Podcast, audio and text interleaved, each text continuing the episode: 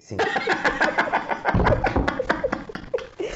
Sí, no, para otro nos traemos alcohol. Intenta pero vamos a otro lugar. 855, por favor. Sí. El chiquero de la puerta.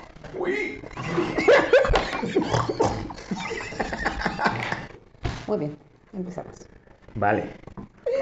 Bueno, vamos a empezar. El chiquero de la puerca. Escucha los debates entre una oceanóloga, una contadora y un abogado al discutir temas de políticas públicas. Participa con nosotros. Escríbenos a elchiquerodelapuerca.gmail.com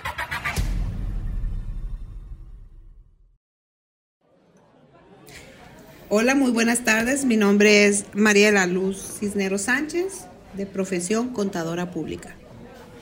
Hola, ¿qué tal? Mi nombre es Marcela Núñez. De profesión soy oceanóloga. ¿Qué tal? Buenos, buenos días, buenas tardes. Eh, mi nombre es Daniel Ramos y mi profesión es eh, licenciado en Derecho o abogado, ¿no? El día de hoy vamos a tocar un tema muy importante. Ah, vamos a hablar de lo que son las políticas públicas y cómo funcionan en nuestro país. Este, para vernos un poquito más, un poco de la historia, este, podemos ver de dónde provienen las políticas públicas. Em, lo político y lo público en los griegos eh, decían que era algo similar porque no había concepción de lo individual. La política era pública y lo público era, era político. Este, más adelante, pues, eh, va a finales de la Guerra Mundial en Estados Unidos, eh, se empezó a dar también el tema de políticas públicas. No sé, quieran aportar algo. Sí, eh, desde, mi, desde mi óptica creo que hay, hay mucho que podemos estar comentando de políticas públicas porque es un término que es utilizado por todos, pero que pocos pueden, o más bien pocos comprenden cuál es el concepto de política pública. Lo vemos en medios de comunicación, lo vemos en, en quienes se dicen políticos, lo vemos en servidores públicos, en la misma sociedad, ¿no? Ay, vamos a crear una política, o crearon una política pública en este sentido. Pero vaya, eh, creo que hemos prostituido, por así decirlo, el término de política pública al grado de que si le preguntáramos a alguien cuál es el concepto de política pública, incluso a quienes gobiernan, eh, no saben cómo describirlo. Y entonces creo que aquí es donde nosotros pudiéramos entrar en esta reflexión del, del cómo nace, como bien comentaba Marcela, de- desde Grecia, vaya, de esa, esta parte histórica, ¿no? Del desarrollo que existió en Grecia y de la parte pública que existió en Grecia y cómo a la fecha, pues seguimos teniendo esta confusión, ¿no? En lo que es política pública. Dani, también es muy importante recalcar que hay una eh, diferencia entre políticas públicas y lo que es política actualmente, que es muy confundido el término. El hablar de las políticas públicas, pues son la, implementación de algún programa o algunos resultados derivado de de una de un problema como se dice de un problema público y lo confunden con hacer política, que es algo totalmente diferente y por eso a veces se distorsiona cierta información o el significado de lo que son las políticas públicas. También este, lo político se ha monopolizado a que es gubernamental nada más, pero también los gobiernos, este, también lo, lo político es público. Eh, podemos ver que, por ejemplo, hay políticas públicas que donde tiene que participar la ciudadanía, eh, que intervienen diferentes eh, actores como sindicatos, organizaciones civiles, empresas. Sí, eh, es, una, es un concepto, como bien dice, ¿no? Es muy amplio y sí es cierto que se confunde a lo mejor por la gramática este, de nuestro idioma, porque en Estados Unidos, por ejemplo, sí se maneja lo que es el la police y el police. Entonces se alcanza a distinguir esta, este término de diferencia entre política y política pública, pero a nosotros como ya trae consigo el nombre de política, como viene ya manchado, vamos a decir, que la política es mala o existe un rechazo en la sociedad, sí, sí, sí se ha- hace complicado pues poder comprender lo que es política pública, poderle dar la importancia de que viene a ser un programa, que viene a atender un problema público Y, y también eh, eso pues nos, nos genera un rechazo hacia la sociedad. Por eso creo y estoy convencido que es muy importante que podamos este, para platicar un poquito del cómo se divide. Yo en lo personal eh, les comparto, eh, doy clases de teoría política a alumnos de criminología y lo primero que me dicen es, ¿por, ¿por qué llevo teoría política, maestro, en, en criminología? Primero les digo porque pues, es una obligación y yo no hice el programa ni la carta descriptiva, pero segundo, pero segundo es porque parte del delito en este caso, pues también eh, se compone de lo que la política, que no precisamente es del gobierno, sino como bien comentaba Marcela, la que hace toda la sociedad, la política es la que va a determinar qué es un delito, qué magnitud tiene un delito y cómo evolucionan los delitos con base evolución, que evoluciona la sociedad y que a su vez evoluciona la política. Yo les decía y les, pon, les ponía a veces ejemplos de cómo a la fecha el aborto ya no es un delito, pero cómo hace todavía 5 o 10 años era un delito y cómo va evolucionando este tema de la política. Sin embargo, sí, está, sí es muy interesante y pues a lo mejor podemos ir aterrizando ya en lo que en sí, cómo se compone una política pública para que podamos todos tener el mismo concepto. ¿no?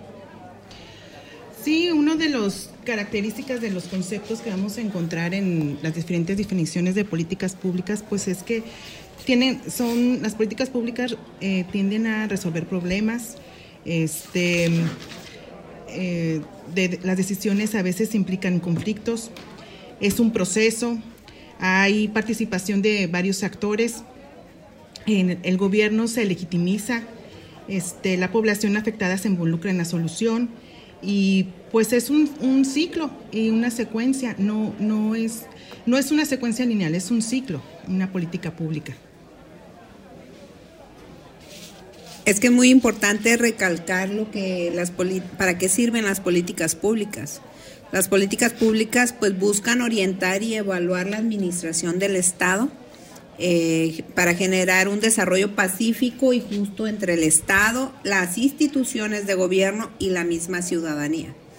Esto es para generar soluciones a determinados asuntos públicos que tanto inquietan a la sociedad, como lo que, lo que comenta lo que es la delincuencia o la incidencia delictiva, ¿no? que cada vez eh, va a la alza y es un tema pues muy preocupante para la sociedad entre múltiples eh, problemas eh, públicos que están en el ojo o en el interés del tomador de decisiones y con la ayuda de la ciudadanía pues pueden llegar a, a la creación de algún programa para poder solucionarlo. Y también eh, el hablar de, de que un estado sea 100% seguro, pues es algo que es una, una utopía, ¿no? O sea, no, no lo que va trata, lo que trata el estado es minimizar este cierta cierta problemática. Sí. Oye, Mari, ahí por ejemplo, cuando ahorita que toca seguridad, creo que podemos ir poniendo un ejemplo que nos dé un poquito más de luz. Pero cuando hablamos de seguridad, ¿cómo pudiéramos entender el problema público? O sea, ¿cómo, cómo crees tú que identificamos el, o que se genera una política pública de seguridad? Pero lo primero, lo primero es identificar el problema. ¿Cuál, cómo, lo, ¿Cómo lo pudiéramos identificar? ¿Cómo pudiéramos decir, este es el problema público en materia de seguridad? Ok, en el tema de seguridad eh, pública, eh, uno de los que es un, como un foco rojo ante la sociedad pues es la inseguridad que viven el día a día en sus casas, en sus, en sus empresas, en las escuelas, es cierta inseguridad de que se vayan a meter a robar a tu casa, que te vayan a hacer algún daño, tanto patrimonial como personal. Y este día a día, pues el ciudadano ya no se siente seguro el transitar por las calles, él ya no se siente seguro el transitar por las noches, por los parques, algo que son de son públicos, no se siente tan seguro, entonces ahí de ahí es de donde viene por la misma presión de la ciudadanía eh, empieza a haber eh, esa presión ante el Estado de decir, oye, es que yo no me siento segura en, en, en la ciudad o en el Estado, y de ahí empiezan a retomar ciertos factores que es la ¿cómo se dice? La causa y el efecto, ¿no? De, de por qué se dan estos y de, a, raíz de eso empiezan a, salir varios planes o programas de prevención, preventivos. Gobierno tiene que trabajar ya de una manera ya no reactiva, sino preventiva para poder este, sacar adelante eh, los programas y para poder que sus programas lleguen a ser exitosos, que el día de mañana el, eh, el ciudadano diga, eh, ok, eh, derivado de los planes o de los de los trabajos que ha hecho el Estado o las estrategias que ha eh, impulsado el Estado, eh, pues se, se siente más tranquilo, ¿no? El andar en las calles. Creo que Mari resumió perfectamente el proceso de políticas públicas en el tema de seguridad. O sea, lo, lo, eh, primero dijo lo del diseño a través de una agenda pública, este, que está la ciudadanía involucrada. Después, este, propone las políticas públicas. Eh, por, ter, por en tercer proceso, pues la implementación y por último habla Mari de, de una evaluación. Una evaluación y un resultado. Y un resultado. Sí. Que ahí, ahí encontramos un, un tema eh, bastante interesante, ¿no? Porque cuando, cuando observamos a, ciertos gobernantes, digo, sin, sin, necesidad de decir nombres, ¿no? Ya, ya luego, luego los, los sabremos identificar. Este, vemos cómo en sus propuestas o en sus acciones están tratando de ver la acción que van a realizar y generar la política pública, pero pocos gobernantes alcanzan a identificar lo que es el problema público que están atendiendo. O sea, yo no he visto, o más bien se complica muchísimo cuando le dices, bueno, estás proponiendo el hacer una campaña de concientización del uso del cinturón, pero ¿cuál es el problema público que estás atendiendo? Ah, bueno, pues, lo, pues, los accidentes, pues sí, pero ¿qué magnitud tiene ese problema como para que tú determines que lo subas a la agenda pública? Y que generes una política pública al, respecto, ¿no? Entonces, esa forma o esa forma de pensar, eh, que para nosotros a lo mejor ya parece lógica de decir, primero parte del problema que la sociedad te está demandando, luego te vas a las causas, a los efectos, y luego te vas a qué es lo que te está o te puede producir si lo solucionas y cómo lo vas a hacer a través de tus atribuciones, que a lo mejor en una lógica suena muy, muy simple.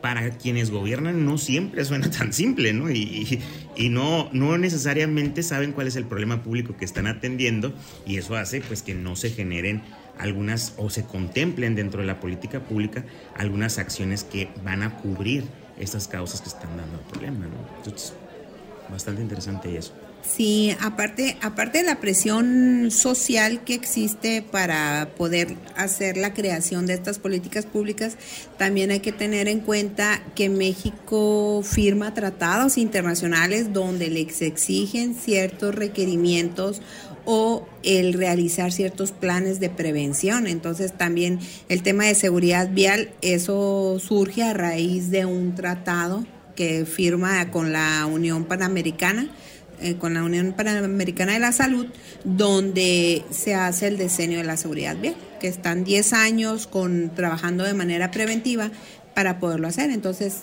también son de las obligaciones que tiene México a, a, la hora de firmar los tratados internacionales. Por eso no nada más es firmar un tratado, ah, me gustó este tratado y lo voy a firmar, sino es saber las obligaciones y las la, la obligaciones a lo que te implica el, el firmar esos tratados internacionales.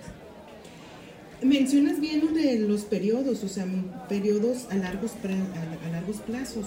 Este, muchas de las políticas ven este, periodos a cortos plazos y como menciona Dani, que nada más ven las causas y no los síntomas de qué es lo que el verdadero problema. Eh, por ejemplo, no sé ustedes qué piensan de los programas de subsidio este, regalar despensas, programas que son inmediatos y se dan durante un año o, o, durante un sexenio, pero realmente no están, no están generando políticas públicas verdaderas. Es que ahí también existe el asistencialismo, que es algo totalmente diferente que yo, el programa de despensas o la, ese son asistencialistas, sí. esos son derivados únicamente para algo político, no para la creación de las políticas públicas. Creo, yo, yo sí difiero. Y, y, sí que Yo de eso se no trata, est- ¿no? yo ahí no estoy de acuerdo. no defiendo el tema de, de que se tiene que estar entregando despensa, pero yo sí creo que se convierte en una política pública. Al final está atendiendo una problemática de pobreza, que se está identificando que es- tenemos un problema, que el problema es la carencia alimentaria. ¿Y qué significa? Que la familia no alcanza a tener estas dimensiones que te mide el Coneval, de decir este, si alcanza a tener suficientes ingresos para poderse alimentar. Y estos programas vienen a, suplir esa, esa necesidad. Vaya, como, como veíamos o como podemos ver a lo mejor más adelante con el tema del LOWI, cuando hablaba de las políticas este, distributivas o redistributivas, del cómo la riqueza puede irse hacia, hacia esas poblaciones de pobreza. Es, es algo que para mí sí es una política pública. Sin embargo, en la práctica, en la práctica, si se utiliza mal o si se utiliza para un clientelismo político, pues ya estamos hablando de otra cosa, un, o ni siquiera un clientelismo político, un clientelismo electoral. Ahí ya estamos hablando de algo que rompes con la esencia de la política pública para lo que fue creado. ¿Por qué? Porque quienes toman las decisiones, o más bien quienes diseñan el programa o la política pública, no lo hacen mal. O sea, lo hacen correctamente al momento de determinar los polígonos de pobreza, decir, en estas colonias deberías de estar dando las, las, estos programas alimentarios, pero al final quienes lo ejecutan están buscando el recoveco para poderse salir de esos polígonos de pobreza y poder entregar esos apoyos asistenciales donde no es. Y no digo que sea todos, pero en la gran mayoría. ¿Eso qué provoca? Que la sociedad, que la sociedad que no hemos platicado, ojalá lo hagamos, la participación de la sociedad, porque pareciera que ahorita la política pública es 100% del gobierno, pero ¿qué provoca? Que la sociedad no quiera o rechace esos programas y diga que es el asistencialismo. Además que a veces nos venden el hecho del, es que mejor enséñale a pescar y no a captar el pescado. Sí es cierto, pero en la necesidad inmediata, pues le tengo que dar el pescado. El problema es cómo genero esta política a largo plazo, como decía Marcela, y cómo en el, en el acompañamiento de la, otra, de, la, de la otra acción voy llevando a enseñarlo a pescar y mientras pues que no se me muera, le tengo que estar dando el alimento. ¿Cómo? Pues ahí en, las, en los focos que ya están identificados, pues. Entonces, sí, sí es algo que yo considero que sí es importante, pero este, pues mal utilizado. Exactamente, ya con eso lo, lo estás diciendo todo prácticamente con los ejecutores, o sea, el, el que ejecuta el programa, una vez que eh, el tomador de decisiones crea las políticas públicas y ve todas las necesidades, se va a lo del Coneval, se va a los polígonos donde realmente es la pobreza, pero desgraciadamente los ejecutores de los programas es donde ya se rompe esto y crea la desconfianza en la ciudadanía de que no están bien distribuidos esos programas y eh, dicen, ¿sabes qué? Este programa es un, nada más está fomentando lo que es el clientelismo. Yo estoy de acuerdo contigo que sí es un factor importante para una creación de una política pública completamente, pero está mal este, ejecutado. Sí. Ahora, ahorita nos va- estamos yendo a programas sencillos, ¿no? De alimentarias, pero hay otros programas que son de economía que no todos tienen acceso. No, no todos, no toda la población tienen acceso por diferente, o sea, desde que no se enteran hasta que no tienen una computadora, hasta que no tienen, o sea, no tienen un asesor para entrar a un programa donde realmente sí les puede eh, otorgar un crédito a lo mejor, no, a lo mejor no nada más un programa, sino un crédito para su negocio, para un para ejercer una profesión o si ya la están ejerciendo. Este, también ahí en esa parte también hay clientelismo. Así es. así Claro, es. y es un clientelismo sectorial muy, muy focalizado, ¿no? Porque, digo, no vamos a, a decir de las cámaras o algo, pero incluso es, es, es sobre de ellas, ¿no? O sea, es un traje a la medida como lo hacía el, el- el viejo PRI, ¿no? De decir, este programa es para los campesinos, pero que la CNC esté con nosotros, ¿no? Sí. Este programa es para los taxistas, pero que toda la CTM y su flotilla esté con nosotros. Ahora lo haces un poquito más micro hacia ciertas cámaras empresariales, hacia ciertas este, incubadoras que les denominan, que es un requisito, ¿no? O sea, no puedes acceder si no tienes tu plan de negocios de una incubadora y las incubadoras que tenemos es A, B y C. Bueno, pues quién me va a mandar o a quién voy a apoyar, pues los que A, C les den el documento. Entonces sí, sí es algo ahí delicado, ¿no? Participación ciudadana. Ahora, el, el- el- la parte esta de la participación de la, de la sociedad, ¿no? Creo que parte del, del- de lo que vemos en las, en las políticas públicas es, es también el, el cómo participa la sociedad. No, no podemos pensar que vamos a tener un tomador de decisiones que es un dios o es un claro, clarovidente que puede saberlo todo, sino que, este, aunque así lo esperamos, ¿no? Mucha gente sí piensa que el, político tiene que saberlo todo. Pero este, la sociedad ahí juega un papel muy importante. No sé, no sé ustedes cómo lo, cómo lo ven. Claro que sí, claro que lo que es la participación ciudadana hoy en día eh, está inmersa en todas las, en la creación de todas las políticas eh, públicas dentro del país. Y también es algo que se puede ir puliendo poco a poco, porque también por ahí hay malos eh, manejos a la hora de invitaciones hacia la participación ciudadana, hacia ciertos grupos para fomentar algún, algún este comités o, de la Contraloría Social o comités ciudadanos, ¿no? Que eso a lo mejor es un tema muy importante que pudiéramos tomar en, en un futuro el hablar de la Contraloría Social y los comités ciudadanos sí sería un tema para poderlo platicar y extenderlo un poquito más, porque sí, a mí sí me parece muy interesante eh, lo que es eh, la participación ciudadana. eh, curiosamente, y yo eso es lo que lo veo conforme van pasando los años, en teoría el ciudadano está más informado o tiene más a la mano la información para que no tan fácil le puedan jugar el dedo en la boca. El detalle es que ahora el ciudadano, a pesar de que tiene toda esa información tan cerca, está apático. O sea, no quiere participar, no se siente cómodo o también le quiere seguir dejando la, boli- la bolita pues al, a- al político, ¿no? De decir, ¿sabes qué? Para eso te pago. Eh, ¿no? eh, para eso te pago y la riegas tú, eres tú nada más. Entonces, este, sí es un trabajo muy importante lo que es la participación ciudadana, ¿no? Para después también nosotros tomar el tema de la gobernanza, ¿no? Que es, que es la participación ciudadana en el gobierno, este, la importancia que, el, que de verdad el ciudadanos, los ciudadanos estemos involucrados. Eh, sabemos que todos los ciudadanos cuando nos involucramos es porque buscamos un beneficio, ya sea desde que tu parque, tu calle, tu bache, que taparlo, pero pero pues ese es el objetivo, ¿no? O sea, vamos, vamos planteando un objetivo y hay que involucrarnos, hay que estar al tanto, este, con el beneficio de toda la ciudadanía ah, en, en general. Sí, ahí, ahí, ahí tocas una parte bien interesante, ¿no? En la parte del, del beneficio que tiene el, el ciudadano y qué lo mueve. En, en lo personal me ha tocado estar presente cuando la gente participa en, en temas de gobierno y a las personas que van, o sea, les interesa su calle. O sea, Así sí, es. ¿Qué quieres? ¿Qué propones que el gobierno puede realizar? ¿O qué problema identificas del gobierno? Pues que mi calle no está pavimentada.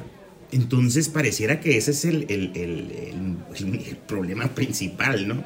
Y dejan de fuera otros problemas, ¿no? ¿Por qué? Porque a lo mejor lo sienten como que están juzgando al gobierno, no, no sé, simplemente lo, lo dejan fuera, ¿no? Pero sí lo que los mueve, ese interés, ese beneficio, tiene que ser algo tangible, si no, no estamos participando.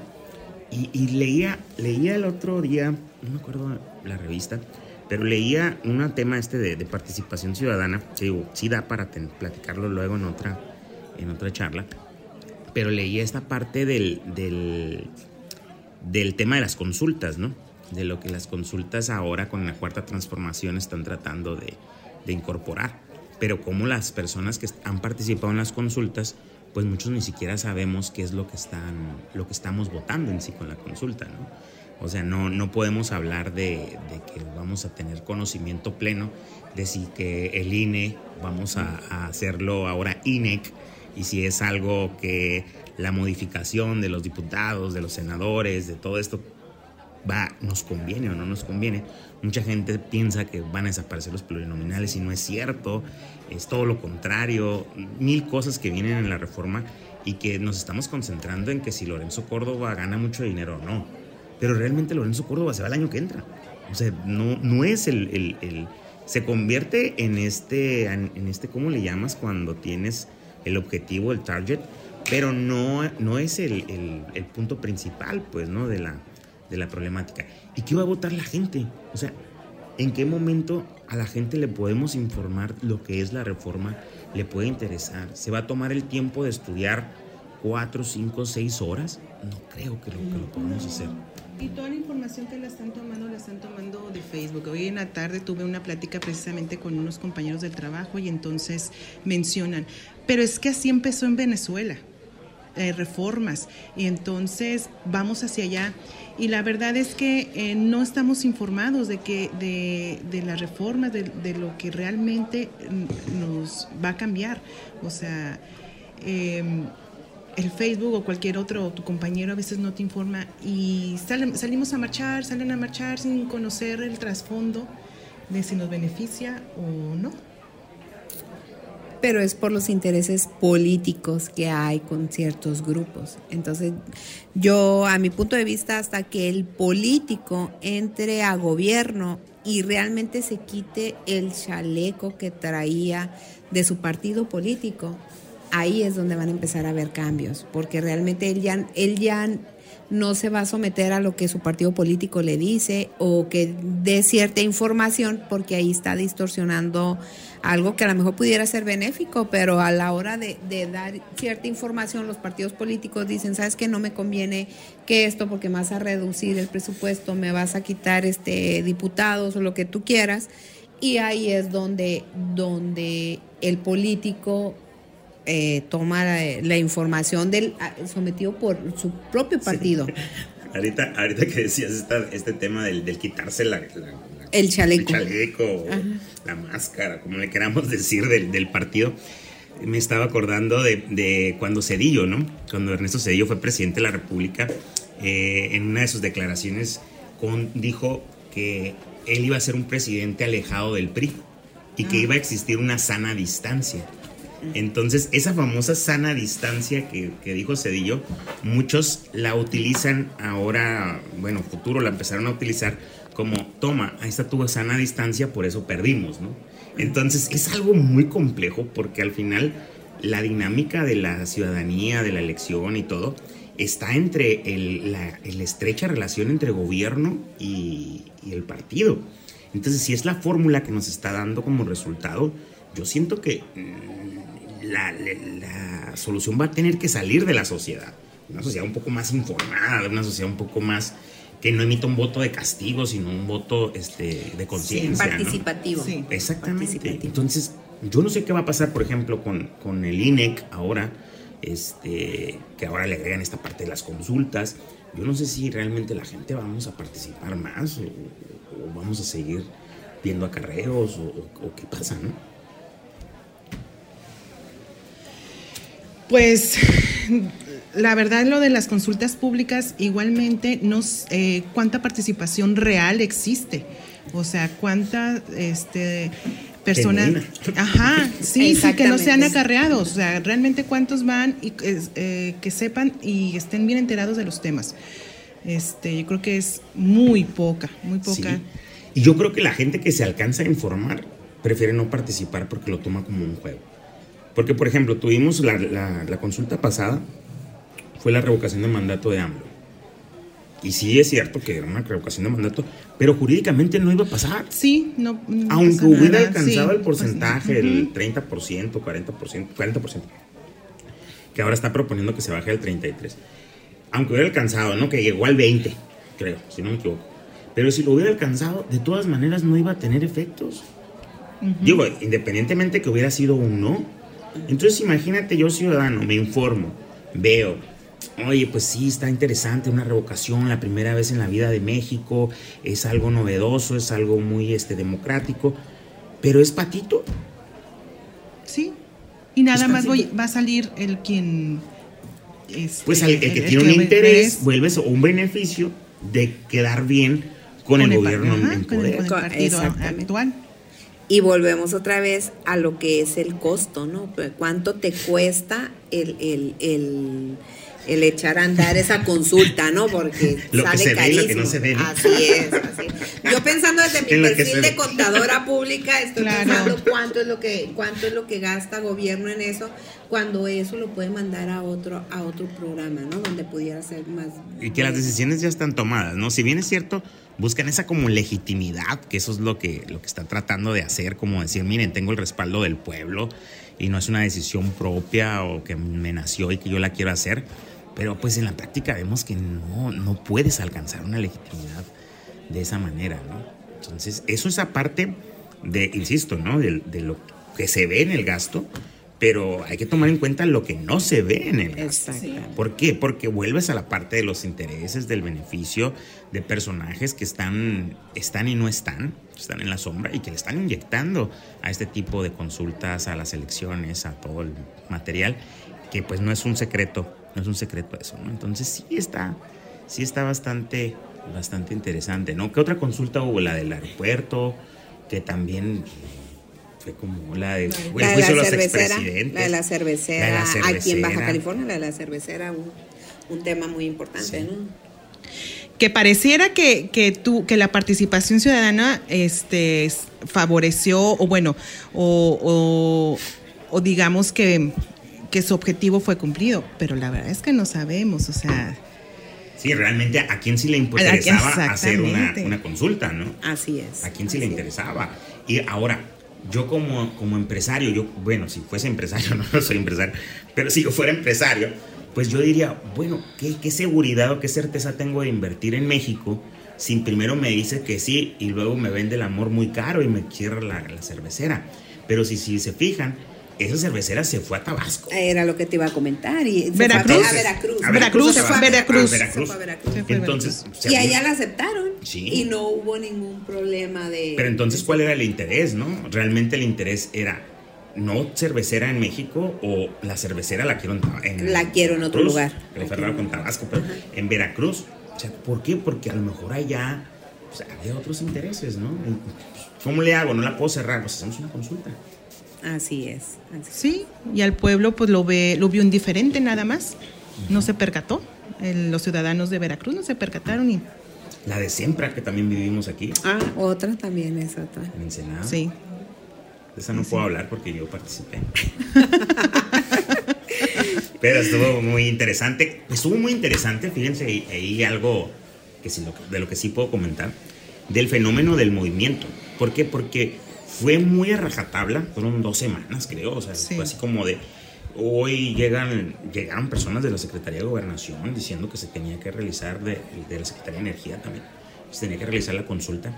Al final te das cuenta, y a lo mejor es el- el- esta visión de abogado, que aunque yo digo que no soy abogado, sí soy, el- es una disposición de la ley de hidrocarburos. La ley de hidrocarburos dice que tiene que tener cierta ah, aprobación de la sociedad o cierta, ¿cómo le puedes llamar? Como aceptación, por así decirlo. Entonces, para eso hicieron la consulta. Y es una obligación también de la empresa, de cualquier empresa, no de Sempra, de cualquier empresa que tenga que ver con energéticos, es una obligación de ellos el, el tener que dar una inversión social. ¿Con qué fin? Con el fin de que la sociedad pues no se, no se me altere tanto, ¿no? Por eso era el tema de la inversión de los 500 millones. Y de hecho, de ahí nace que es un porcentaje de la inversión total. Por eso en la pasada, si recuerdan, había un fideicomiso de que se abrió con 10 millones de dólares, 5 millones de dólares, no me acuerdo cuánto. Pero a lo, a lo que quiero llegar es que la gente que se movió el día de la consulta, se movió en, en la mañana con la gente que, que se alcanzó a promover, este, vamos, por parte de la institución por parte del gobierno.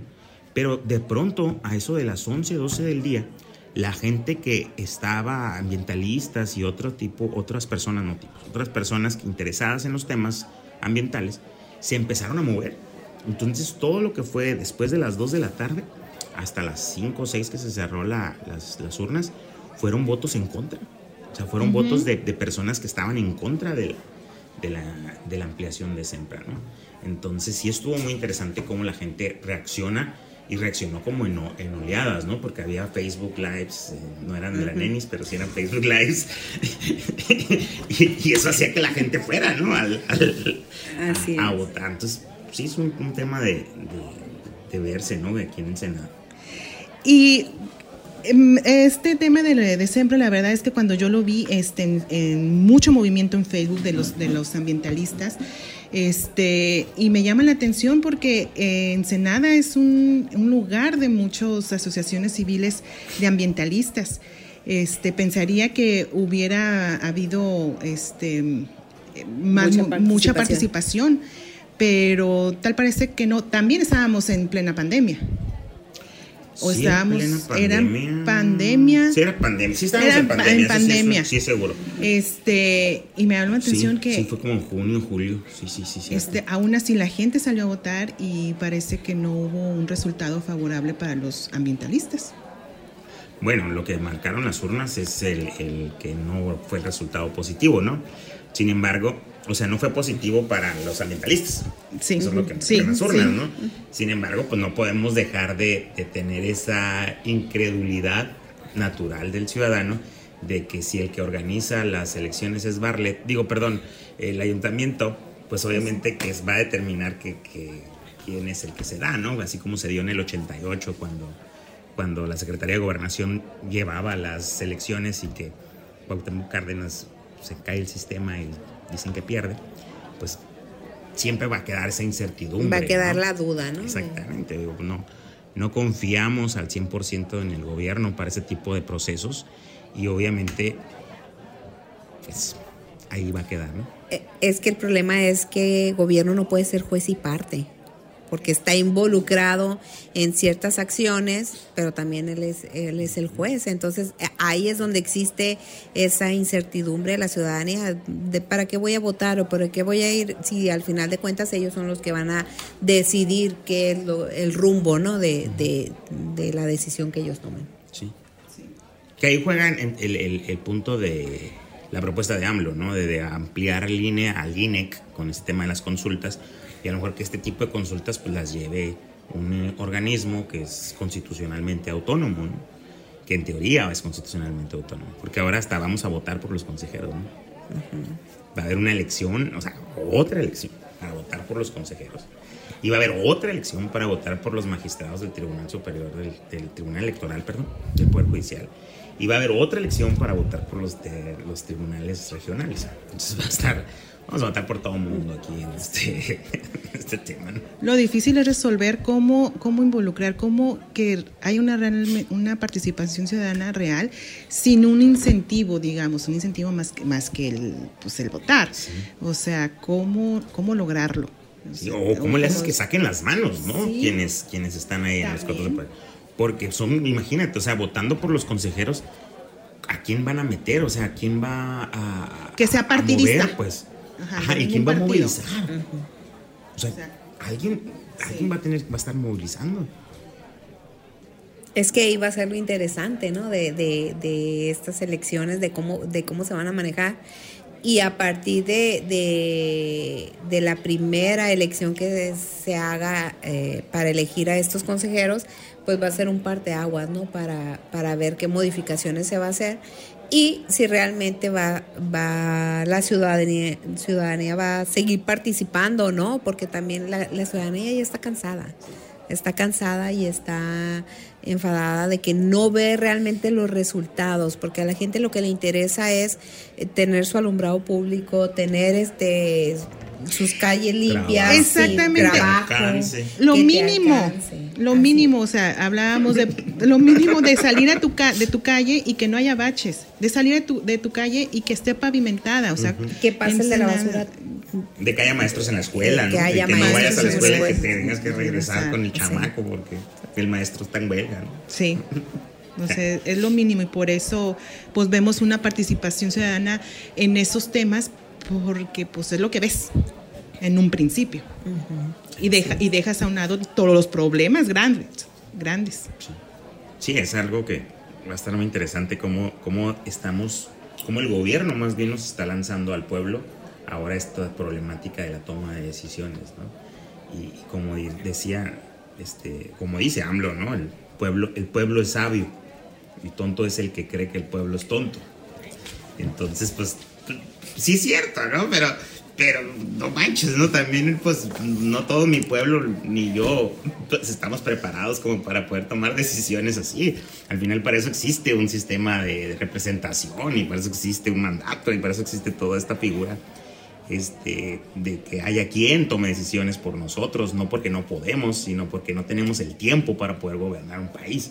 Pero bueno, vamos a, eso nos puede dar muchísimos, muchísimos temas, ¿no? Entonces, entonces yo creo que, este, no sé por qué llegamos hasta el INE, si estábamos hablando de políticas públicas, pero eh, en sí, en sí, yo creo que este, nos, nos, nos da una buena reflexión de pensar cuando hablamos de gobierno en el problema público y que de ahí se desprende una política. No sé qué, qué consideran. Así es, así es. El, el trabajar eh, ya desde nosotros que eh, vemos muy de lleno lo que son las políticas públicas, es tener bien claro, ¿no? Que es el, es el resultado, o sea, cuál sería el resultado final, tanto negativo o positivo de lo que son la creación de la política pública, porque también, eh, y el poderla ir modificando o adecuando, ¿no? Cuando tú estás viendo que el resultado no va a ser el favorable de esa política pública, poder hacer las correcciones en su debido tiempo, no esperarte a, fin de, la administración o al fin del ciclo eh, fiscal para poder crear ciertas modificaciones, observaciones para poderlas adecuar. Yo con lo que me quedo es con la participación ciudadana en las políticas públicas, este, viendo desde el punto de vista que los gobiernos no tienen el monopolio de lo público. Nosotros los ciudadanos tenemos que este, hacer eh, políticas públicas, gestionar políticas. Es que tenemos que llegar al nivel de empoderar a la ciudadanía y que la ciudadanía crea que la persona van a ser, nosotros vamos a ser los responsables o que seamos partícipes de esa toma de decisiones dentro del gobierno. Sí, sí, eh, es un trabajo muy, muy, muy difícil, muy duro. Se tiene que empezar por algo, pues a lo mejor con un piloto de alguna política que permita hacer eso.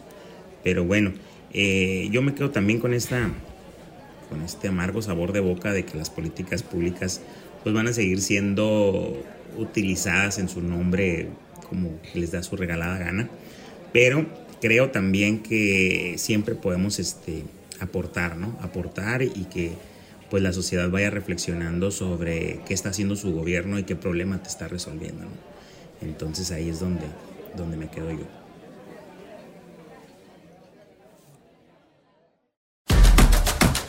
Gracias por escucharnos. En el chiquero de la puerca están Marcela Núñez, María de la Luz Cisneros y Daniel Ramos, quienes reciben tus comentarios en el chiquero de la puerca Esta fue una producción de Alfonso Ceseña para el chiquero.